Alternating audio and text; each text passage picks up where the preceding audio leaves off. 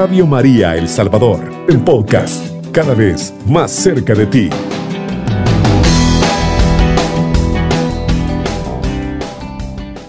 Muy buenas noches, hermanos y hermanas de Radio María.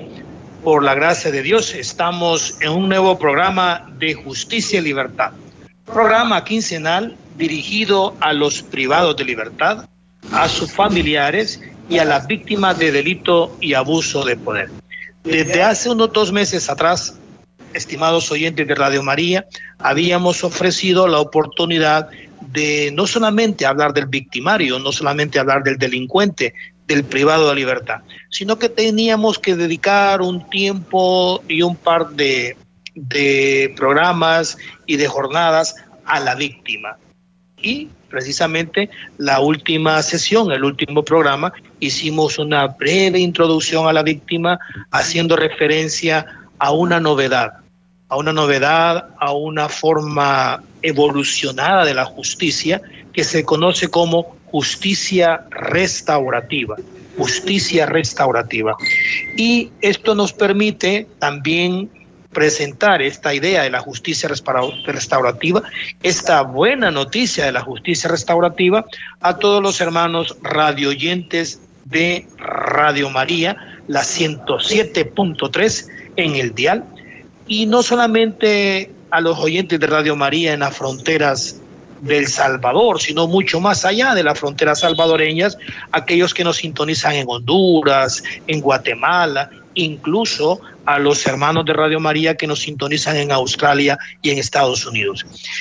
Por primera vez este programa no solamente va a ser conducido por su servidor, sino que tenemos un invitado de lujo, un invitado, un gran amigo de El Salvador y también una persona con la que yo profeso una amistad particular. Hoy en el programa también nos acompaña el doctor Manuel Morán González, especialista en justicia restaurativa, y le damos un saludo fraterno de muy buenas noches, Manolo.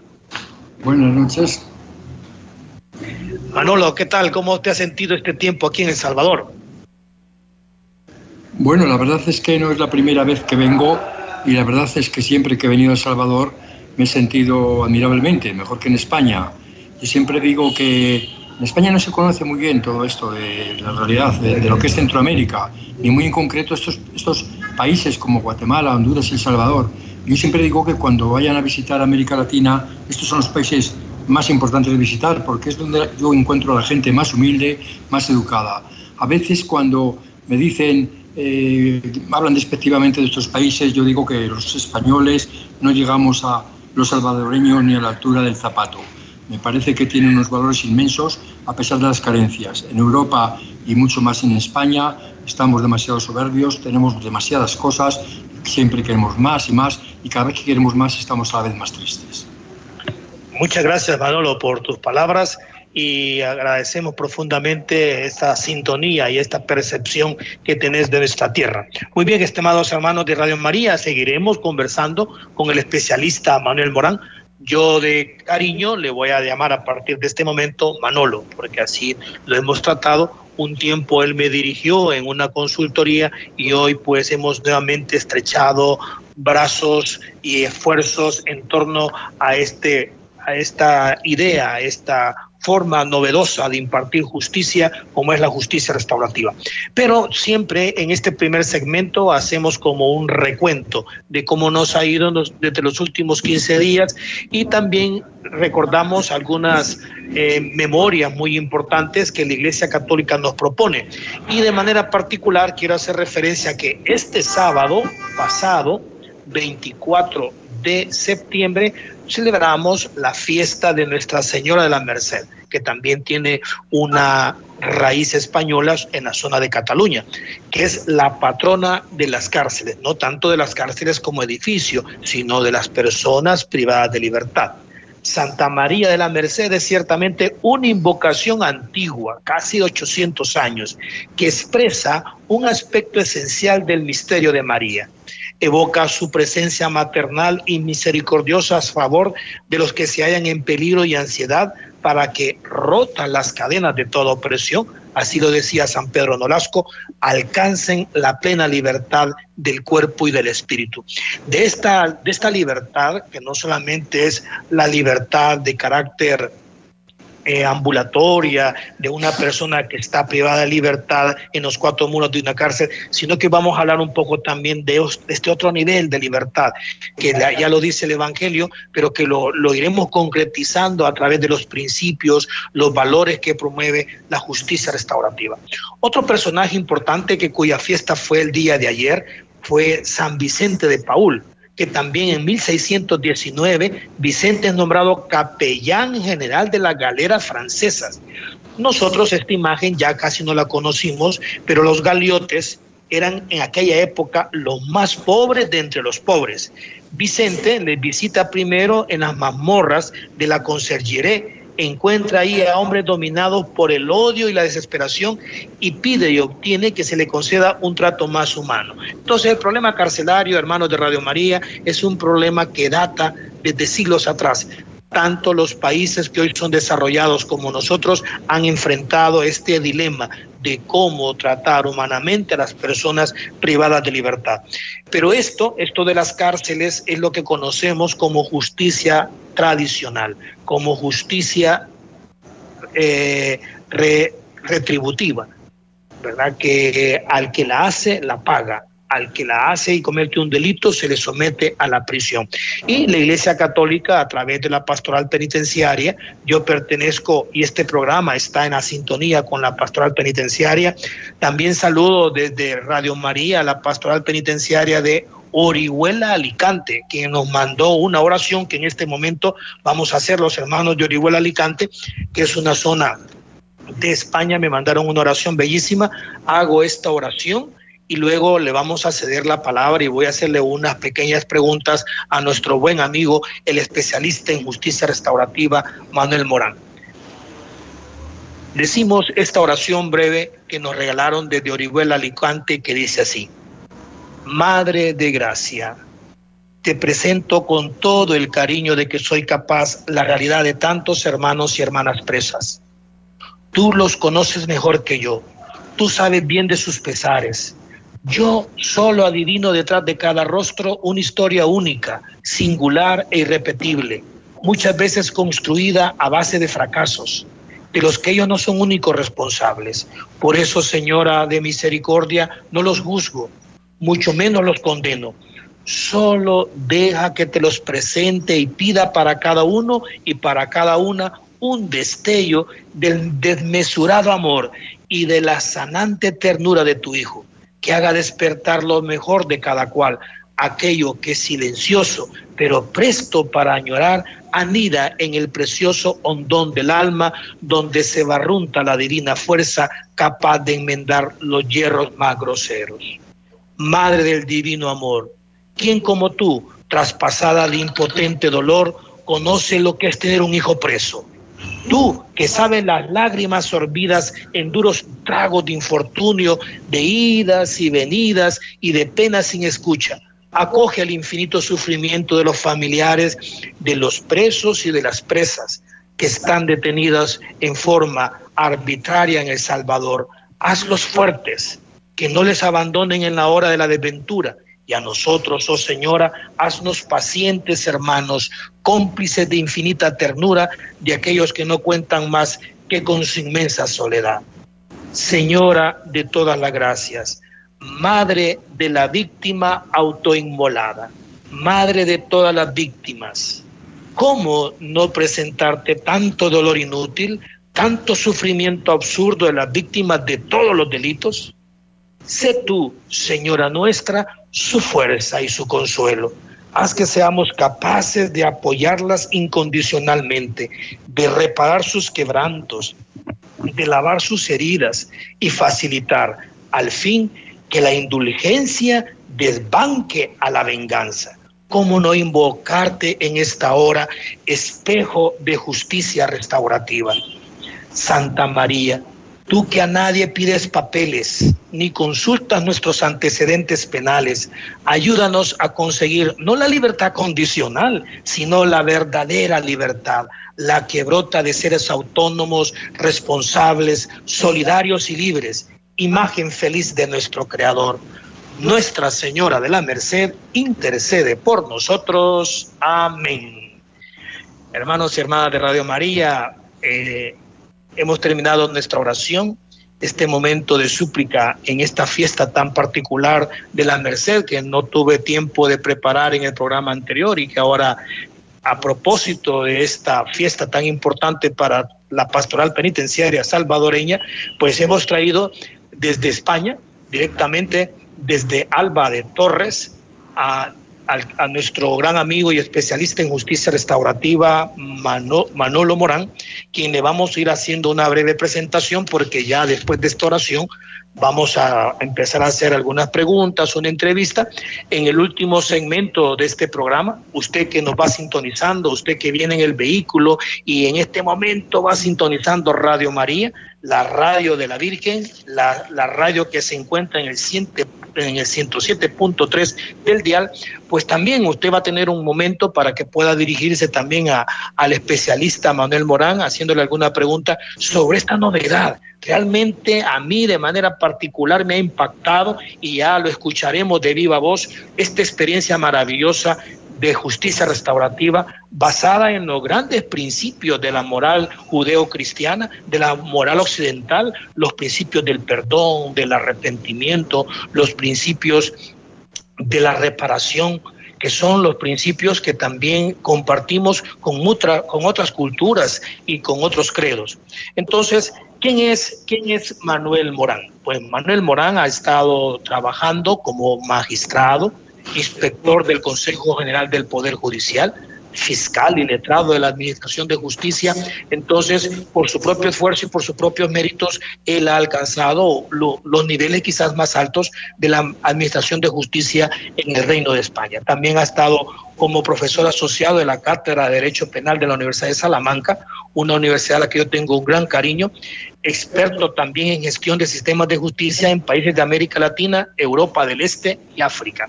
Y ahora, en lo mejor de su vida, como decía Kant, en, los momentos más, más importantes de la vida de un ser humano, pues él se dedica a una, a una actividad muy noble.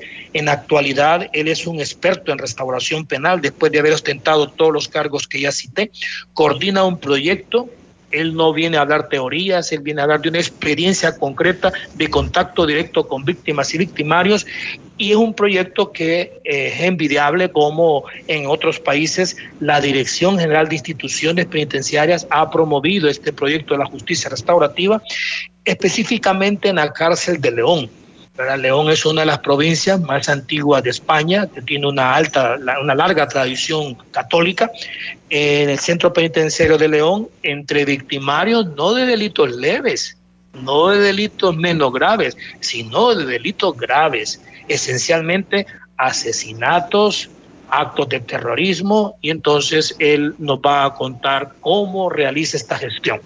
Buenas noches, Manolo y ahora le cedemos los micrófonos. Solo le hago esta pregunta después de esta presentación que he realizado. Manolo, eh, ¿cuál es el origen de la justicia restaurativa? Muy bien, Walter, solamente unas palabras. Eh, lógicamente, yo vengo a hablar desde un punto de vista universitario, técnico. En absoluto vengo a hablar de nada de este país porque no me incumbe ni me pertenece y tampoco ratifico lo que se diga aquí por otras personas respecto a este país. Solo ratifico lo que digan mis palabras. Eh, la justicia restaurativa, yo en España como bien ha introducido Walter Aquino, el licenciado Walter Aquino, eh, nace en España ya hace tiempo. Lo que ocurre es que eh, se había aplicado esencialmente, había habido proyectos de aplicación en delitos leves, es decir, en delitos no de importancia menos grave o grave. En España, en un momento determinado, en concreto en el año, pasado, a partir de, de junio más o menos, la subdirectora nacional de tratamiento penitenciaria, Miriam Tapia, eh, junto con un equipo de expertos muy solvente de todo, juristas, psicólogos, etcétera, etcétera, eh, ensaya e introduce 41 proyectos piloto eh, sobre restauración penal. Estos pilotos se distribuyen entre varias asociaciones de mediación. Yo pertenezco en Salamanca a una que se llama Concierta, una asociación pequeña pero bien organizada, y nos atribuyen dos proyectos. Uno, mis compañeras que realizan en Salamanca, y yo que realizo en León. ¿En qué consiste la restauración penal? La restauración penal es un sistema por el cual eh, nosotros estamos trabajando en delitos graves, es decir, normalmente eh, trabajamos delitos de homicidios, de asesinatos, de abusos sexuales, abusos de menores, eh, en fin, robos con violencia, etcétera, etcétera. Esto es lo que hacemos nosotros en nuestro país. Y lo que procuramos es conseguir estos programas están exclusivamente, esencialmente, básicamente centrados en la restauración a la víctima. Es decir, la víctima no es nadie en el proceso penal. Yo como magistrado puedo recibir en un juicio la declaración de la víctima, cómo menorra, cómo ha sido lesionada, cómo llevaba un bolso y dos personas en una moto le han tirado del, bolso, se lo han llevado y se ha caído, etcétera, etcétera. Pero no es nada. Claro, como testigo aparece una sentencia, lógicamente, la víctima como una persona a la que hay que indemnizar en una cantidad determinada, pero sin embargo, tiene el dinero los victimarios normalmente no, no es. Entonces se contempla a la restauración penal de la víctima porque se considera que el encuentro que con personas, con victimarios que están absolutamente arrepentidos de la atrocidad que hayan podido cometer, del crimen que hayan podido cometer, se procura que llegue un encuentro en que el victimario que tenemos tiene las absolutas a él para que sea una persona absolutamente arrepentida, no que ha acusado a él y a su familia, sino a su víctima, para que pida perdón en ese sentido y la víctima le perdone, o si no quiere, por lo menos oiga su palabra y la escuche.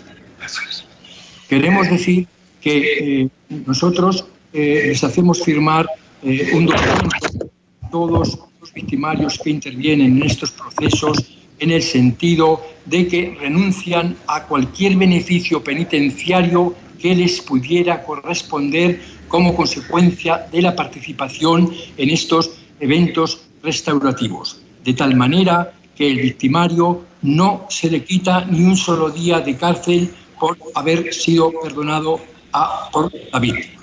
Muy bien, Manolo. Nos vamos, nos avisan de cabina, estimados amigos de Radio María, vayan preparando las preguntas, nos avisan de Radio María que vamos a una pausa. Como me gustaría dejarle a, a Manolo Morán una, duda. Entonces, ¿significa, Manolo, que la justicia restaurativa es algo blando?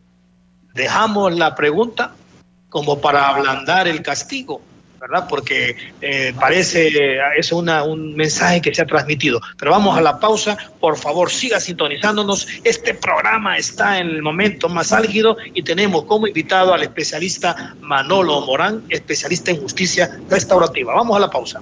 Está en sintonía de Radio María El Salvador, una radio cristiana, mariana y misionera. Están ustedes sintonizando, hermano, en Radio María Justicia y Libertad, programa quincenal que va orientando a los familiares de víctimas de delitos de abuso de poder, como a los familiares de las personas privadas de libertad. Hoy está en este programa, por primera vez este programa compartido, el especialista Manuel Morán. Eh, hace un par de días, Manuel Morán, estudiando eh, la justicia restaurativa por el curso que íbamos a impartir en la Escuela Judicial. Estimados hermanos, les comento que Manuel Morán me acompañó en un curso, o yo la acompañé a él, mejor dicho, en un curso de justicia restaurativa en uno de los lugares más importantes donde se forman los jueces en El Salvador, que es la Escuela de Capacitación Judicial. Y allí escuchábamos de que la justicia restaurativa es una respuesta evolucionada al crimen pero que sea una respuesta evolucionada al crimen no significa que excluye la justicia tradicional. Eso queremos escuchar y nos va a ampliar más Manuel Morán, que no es una justicia blanda, no es que porque a un delincuente se le aplica la justicia restaurativa se le va a perdonar la pena. Le cedemos la palabra a nuestro buen amigo Manuel Morán. Sí, efectivamente, Walter, como muy bien dices, en realidad volvemos a repetir, vuelvo a repetir que la, la justicia restaurativa está esencialmente enfocada hacia el beneficio de la víctima. Punto. Sí. Primero viene la justicia retributiva, el que la hace la paga, normalmente por prevención general y especial. Eso está ahí y tiene que estar ahí. es precisamente que en la cárcel hay gente o personas, incluso que han cometido delitos muy graves, que realmente están absolutamente destruidos por el dolor que han causado. La cárcel, estoy hablando de mi país, eh, da mucho tiempo para pensar, son muchos años los que están lógicamente en condenas graves y piensan mucho y una de las cosas que piensan mucho en muchos momentos es en la víctima. Nosotros cuando agarramos un, grupo de presos, de 20 de presos, de presos victimarios internos que nos pasan a nuestro trabajo, ya vienen bastante cribados por las juntas de tratamiento de las prisiones, psicólogos, etcétera. De tal manera que trabajamos con gente que nos dicen que es gente que está muy arrepentida. Normalmente en España se excluyen, por supuesto, para todas estas prácticas de justicia restaurativa, se excluyen a los psicópatas y a los delitos de violencia de género. Y por otra parte, es aconsejable, no recomendable, desde luego pienso yo, a delincuentes profesionales, delincuentes que hacen del delito una profesión que se integran grupos organizados nosotros en España podemos tener, a lo mejor algunos grupos del este que están integrados en una justicia, digamos, en una comisión de delitos de este tipo. Cuando se dice eh, que, que, no hay beneficios para, para el victimario, que se encuentra en un momento determinado frente a frente con la víctima y, y se miran a los ojos y explican cómo fueron las cosas, eh, no, hay no hay desde luego beneficios penitenciarios, pero hay uno muy importante en la persona que está absolutamente arrepentida, que es que la víctima pueda decir, te perdono, claro. puedo comprender algo de lo que has hecho, pero no lo justifico, pero te perdono.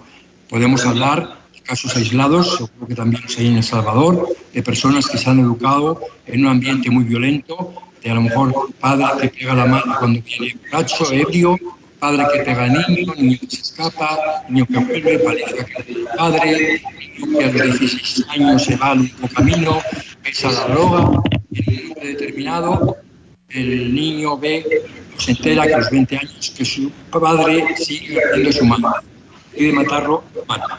Evidentemente, una vez que comete esto, está espantado. A los 20 años, cuando se pregunta a ¿es esto de la misma manera hoy? Dice, no, claro, hoy no es decir, con aquellos patrones de violencia de estas personas responden una violencia no justificable en absoluto, pero si son un caso aislado, realmente está absolutamente destruido por el dolor, eh, quiere conocer a la víctima, quiere eh, abrazar a la hermana eh, cuando ha matado, por ejemplo, a, a su padre, etcétera, etcétera. Una, una, una pregunta, Manolo Morán, una pregunta. Muy bien, ya nos has planteado la diferencia entre la justicia restaurativa y la retributiva y que hay un beneficio, sobre todo un beneficio moral. Pero nos cabe la pregunta y me imagino que los radioyentes de Radio María están preguntándose ahorita que les estás hablando, pero hay algunos principios de la justicia restaurativa que van conduciendo al victimario para llegar a este, a, a este arrepentimiento, a esta reparación, a este perdón. Sí, eh, bueno, en primer lugar, en el protocolo que nosotros manejamos, eh, por supuesto, tanto victimario como víctima eh, tienen el deber de confidencialidad, de tal manera que lo que se oiga y se digan en los espacios de los diálogos restaurativos no pueden expresarlo en un juzgado ni ningún juez les puede preguntar, porque si no, tenemos que crear un espacio de confianza en que nos narren todo el supuesto que han cometido. La justicia, la justicia tradicional, retributiva, Lógicamente, el victimario no se expresa absolutamente. ¿Por qué? Porque su, lenguaje, su discurso viene encorsetado, lógicamente, por lo que el abogado le recomienda que debe decir en aras al legítimo derecho de defensa y lo que el fiscal también le pregunta. Delante de nosotros es verdad que la palabra, podemos decir, se desnuda absolutamente contándonos toda su atrocidad. Vemos momentos con ellos en que lloran, en que están destruidos, en que están derrumbados. Nosotros tenemos una serie de dinámicas en las cuales exploramos y les hablamos, hablan ellos esencialmente, cuentan cómo hicieron el caso, les explicamos el concepto de empatía, van comprendiendo el concepto de empatía, el ponerse en el lugar de la otra persona, el lugar de la persona a la que tanto daño han hecho, que distingan que su víctima no es aislada, que también hay víctimas colaterales como los familiares, los hijos, víctimas de la misma sociedad y luego que distingan mucho los tipos de daño, no solo el que lesiona ha causado una lesión, el que mata ha quitado la vida, al mismo tiempo al que lesiona le queda un perjuicio moral, psicológico, un miedo, etcétera, etcétera.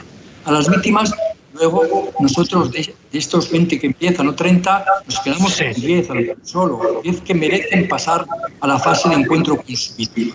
Y ahí empezamos a abordar a las víctimas, las víctimas muchas nos dicen, yo no quiero hablar con quien mató a mi padre, o yo no quiero hablar con quien me robó. Eso es una expresión muy, lógica.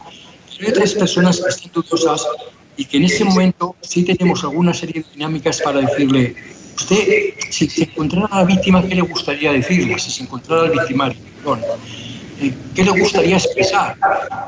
Dice, pues sí, me gustaría decirle, me has hecho esto y esto y esto, ¿por qué me elegiste a mí? ¿Por qué elegiste a mi marido? Claro, claro. Así, para de este modo. Entonces, en esa expresión que permitimos, porque es lógica, se produce un poco el inicio del encuentro. En lo que sí está la, toda la, todo el aspecto de la temática psicológica, viene a decir que la victimización de una víctima empieza a producirse normalmente cuando se enfrenta a su victimario, cuando ve a su victimario, cuando lo ve derrumbado, cuando ve avergonzado, cuando agacha, muchas veces llorando, etcétera. Una vez que la víctima expresa todo eso que encuentro, quiere encontrarse con victimario, ya uno a uno enfrentamos victimario con víctima.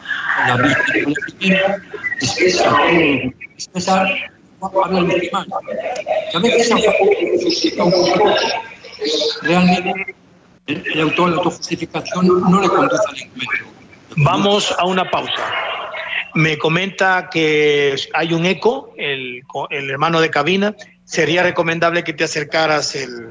Está en sintonía de Radio María El Salvador, una radio cristiana, mariana y misionera largas horas de su, de su vida al contacto con víctimas y victimarios y ahora el especialista Morán nos va a, expresar cómo se, cuáles las experiencias que han tenido en casos paradigmáticos en, en España en los últimos años. Le cedemos las palabras a Manuel Morán. Sí, un poco por si no se hubiera ido, volvimos a repetir esencialmente que la justicia restaurativa complementa la justicia retributiva. Es decir, eh, normalmente cuando se practican en, este intento de encuentros entre victimarios que están absolutamente arrepentidos, eh, destruidos por el delito que han cometido, cuando se enfrenta con sus víctimas, siempre que las víctimas quieran, la víctima expresa lógicamente su ira, cómo vivía antes, cómo vive ahora, qué es lo que ha pasado en su vida y cómo la ha destruido la otra persona. El victimario Normalmente se va a encontrar la víctima, un victimario destruido, escondido, escondida su cabeza, llorando, totalmente hundido, y realmente le dice un poco cómo fue su infancia, etcétera, etcétera, cómo fueron sus patrones de violencia, pero esencialmente no se le priva ni un día de cárcel al victimario, sino que el victimario consigue una cosa muy importante, que es el perdón, el perdón moral de la víctima. Eh, la víctima, volvemos a repetir, no es nada en el proceso penal. Digamos que en todos los países, en casi todos los países, eh, las víctimas son números para las estadísticas, pero realmente no hay programas especiales para su reinserción psicológica, etcétera, etcétera. Un caso de éxito tenemos, por ejemplo, en el caso Jesús. Jesús era una persona de Sevilla, joven, en una fiesta de abril de Sevilla, pues con la droga, con la bebida, etcétera, etcétera, en un momento determinado discute con Ángel, otra persona de su misma edad, al que no conocía, y saca una navaja y lo mata. Evidentemente es una cosa terrible. Entonces, eh, a raíz de los encuentros de los expertos que nos dedicamos a esto, los que se dedicaron a este caso, comienza Jesús desde la cárcel a escribir una carta a la Madre de Jesús, pidiéndole su perdón, diciendo lo que está destruido. Volvemos a insistir que firman un documento en los que renuncian a cualquier beneficio penitenciario que les pudiera corresponder. La Madre contesta a Jesús, van produciendo una serie de, cartas cruzadas y en un momento determinado la Madre y el Padre de Jesús expresan ya que quieren encontrarse con Jesús en la cárcel, que quieren verle. Los padres de Jesús eh, son personas religiosas, posiblemente sea más fácil otorgar el perdón para las personas religiosas, puesto que en definitiva cuando ellos van ante un confesor a expresar sus errores, en definitiva el sacerdote eh, que les asuelve mm, está en definitiva perdonando en nombre de Dios. Eh, y esto cuando ellos van, los padres, y cuando se juntan con el victimario que está en la cárcel, que está en prisión, pues lo que la madre relata eh, porque aquí se habla mucho de empatía, de ponerse también en lugar del otro, en lugar del victimario, en estos casos que han tenido patrones de violencia de niño, y le dice, me entró unas ganas de abrazar, que lo abracé porque me dio la impresión de que era un muchacho destruido, que era un muchacho absolutamente roto por el dolor. Para mí no tenía ninguna intención yo de que, siguiera, de que estuviera en la cárcel, iba a seguir desde luego, ni que se pudiera en la cárcel, sino teníamos la intención de otorgarle nuestro perdón. El padre en ese momento dice, yo sé que los otros hijos nuestros, los hermanos de Ángel, que era muy alegre, que tocaba la guitarra, que jugaba al fútbol, no comprenden que nosotros perdonamos al asesino que ha matado a nuestro hermano, pero yo sé que cuando sean mayores lo comprenderán mejor. Es decir, a veces eh, en la vida normalmente no nos enseñan a dialogar, simplemente a hablar. Dialogar implica escuchar activamente unas personas a otros, dialogar implica ponerse en el lugar de otro. Cuando una persona es capaz de perdonar a un victimario al que ya le conducimos absolutamente inmerso en el dolor de la víctima, el victimario, eh, la víctima, perdón, experimenta una sensación importante de iniciar el proceso de desvictimización. Se quita como un peso de encima, aunque parezca mentira, ella es una víctima, pero es bueno perdonar y cuando perdona a una persona que está absolutamente arrepentida es bueno para la víctima, que es por quien se organiza todo esto. Pero el victimario recibe una cosa muy importante cuando realmente tenemos casos de que están inmersos en el dolor a la víctima y es que al ser perdonados experimentan una liberación moral muy importante. Yo a veces les digo en las cárceles, eh, no se os quita ni un día de cárcel, pero cuando salgáis y la familia os pregunte, vuestro hijo que ha crecido, que por qué matasteis, diréis, sí, yo maté, pero superé encuentros restaurativos y la víctima me perdonó. Y cuando un empresario, cuando vaya a buscarle al trabajo, pues cuando le exprese que eh, tuvo, participó en un encuentro restaurativo y le perdonó al victimario, posiblemente vaya a ser un poco mejor mirado por este empresario. Por eso, mm, posiblemente eh, puede producirse una cierta reinserción en el victimario solamente a partir de que es perdonado y a partir de que él comienza a convertirse en una persona. Una, una, pregunta, pero este, este proceso de, de que, concluyen el perdón, en el arrepentimiento, eh, es un proceso rápido, es un proceso lento. ¿Cómo se ha logrado, cómo se llega a este? No, no, este es, un proceso lento porque el movimiento de las emociones eh, es lento. En primer lugar, no entramos con gente mm, eh, si no ha cometido, cumplido la mitad de la pena. ¿Por qué? Porque han tenido ya tiempo para reflexionar. El proceso es lento porque nosotros tenemos 10 sesiones de 4 horas, una por semana, porque se mueven mucho las emociones de ellos, entonces lógicamente eh, tienen que ver dos, dos, sesiones a la semana sería muy fuerte para ellos y tenemos que ver cómo de semana a semana van cambiando para ver nosotros quiénes pueden pasar a la fase de encuentro con sus víctimas. Por lo tanto tenemos ahí fácilmente tres meses. Después es fácil que estemos un mes o mes y medio con las víctimas para intentar eh, explicarles de cómo es el proceso y de si hay motivos para que quieran llegar a este encuentro con su victimario, si quieren o no quieran perdonarlo. Hay veces que la víctima nos ha dicho, no, yo no quiero encontrarme con quien mató a mi hermano. Pero... ¿Podría considerarse un fracaso esa respuesta de la víctima? No, porque en definitiva los diálogos que hemos tenido con los victimarios, pues obviamente han, han aprendido muchas cosas, les hemos situado muy bien en que comprendan todo el dolor inmenso que han causado, pero que lo comprendan de verdad, es decir, que sientan realmente... Eh, nosotros en los procesos que hemos estado no hemos visto en España eh, victimarios, estábamos hablando de gente que había matado o que había abusado sexualmente, no hemos visto gente que se quejara de la cárcel, ni de la, del juez, ni de la dureza de la sentencia, ni del fiscal, sino que lloraban esencialmente porque estaban destruidos por todo el horror que habían cometido. ¿Y, en España se ha llevado también a, a, la justicia restaurativa delitos tan graves como el terrorismo?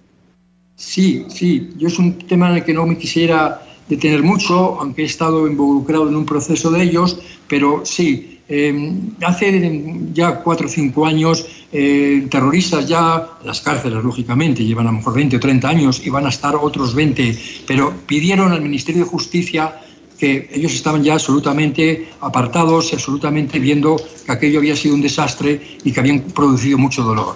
Y piden al Ministerio de Justicia que haya procesos restaurativos con sus víctimas para ser perdonados. Es verdad que alguno de ellos, eh, cuando mm, quiere enfrentarse a la víctima, a lo mejor le preguntamos o yo le pregunto, pero tú ahora harías, cometerías el delito que cometiste hace 20 o 30 años y ellos un poco dicen, bueno, ahora hay democracia, ahora son otros momentos, yo estoy más formado, he visto los horrores que después cometió ETA cuando empezó, por ejemplo, a matar a niños, víctimas indiscriminadas, etcétera, etcétera. Pero si nos dicen, y eso nos basta, dicen, yo sé que el encuentro con mi víctima me va a producir un daño psicológico enorme, porque voy a salir muy tocado de ese encuentro pero si le sirve a la víctima para salir un poco más fuerte y para sentirse un poco mejor, yo estoy absolutamente dispuesto a tener todos los encuentros que haga falta. Hay una hermana de, que nos hace una pregunta, Manolo. Voy a intentar responderla y me das una ayuda ahí. Qué bendición, dice, el trabajo que realizan en las cárceles. Lo felicito por su disposición y dedicación. Una duda, ¿hay programas así en nuestro país o solo en España u otros países? Bendiciones. Pues eh, hermana que nos consulta, en El Salvador no tenemos todavía un proceso restaurativo así como el que nos ha planteado el especialista Manuel Morán, pero estamos abriendo los espacios, estamos consultando y yo seré el primero en expresarle aquí por Radio María cuando en nuestro país comience el primer plan piloto. Vamos a comenzar abriendo un plan piloto, pero claro, esto será también con la tutela, con el beneplácito, con la autorización de las autoridades judiciales y del Ministerio Público salvadoreño. Pero sí, y la invitamos desde ya, hermana, si se quiere unir también a este esfuerzo, porque vamos a necesitar gente de mucha buena voluntad y de conocimiento en experiencia de la vida para poder involucrarse en estos procesos. Una Sí, solamente una, precisión. Yo creo que, siempre es momento bueno eh, para pensar en las víctimas. Es decir, pensar en las víctimas es pensar en gente eh, que, que, ha sufrido muchísimo y que no ha sido restaurada prácticamente en nada. Y por lo tanto es un tema eh, que realmente será bien acogido, yo creo que por la sociedad civil, en cualquier país, eh, que será bien acogido por la universidad, eh, que será posiblemente muy bien acogido por la Corte Suprema y por prácticamente todos los políticos de todos los espectros, porque cuando se habla de justicia restaurativa decimos, pensamos en la víctima y luego, lógicamente, pensamos que aunque no tenga ni un día menos de cárcel el victimario, sí es muy importante en gente que aisladamente ha cometido algún delito tremendo, terrible, es muy importante también para él, si está absolutamente inmerso en el dolor de la víctima, que sea perdonado por la víctima. Eso no significa que va a salir de la cárcel, no significa nada más que va a ser perdonado por la víctima, que es mucho. Muchísimas gracias, especialista Morán. Estamos agradecidos realmente por, por todo el aporte que nos ha brindado en El Salvador en estos cursos con, con, el, con Manuel Morán trabajamos un curso en la zona oriental de San Miguel y, eh, y también trabajamos un curso en, aquí en San Salvador. ¿verdad? Lastimosamente el programa ya está terminando. Eh, nos están llegando muchos, muchos WhatsApp. En su momento los voy a ir respondiendo, ¿verdad? Pero nada más me resta pues cerrar este programa vamos a continuar haciendo unos programas más avanzados, más profundos sobre la justicia restaurativa. Este mes de septiembre, que es el mes dedicado a la Biblia, a la palabra de Dios, nosotros lo vamos a, a estar dedicando mes de septiembre y de octubre a la víctima de delito y de abuso de poder desde la perspectiva de la justicia restaurativa. Agradezco nuevamente a Manuel Morán por su aporte y por su disponibilidad por promover la armonía social mediante los procesos de sanación de las víctimas y sobre todo también no olviden que todo fluye, pero que solo Cristo influya, con los pies en la tierra y con la cabeza en el cielo. Gracias, Manolo Morán. Gracias, Walter, gracias a, a este país bendito por darme la oportunidad de poder hablar aquí de todo esto. Y yo estoy completamente seguro que con la buena voluntad absolutamente de todos, este país puede tener un magnífico futuro. Cubriendo todo El Salvador. Radio María, 107.3 FM.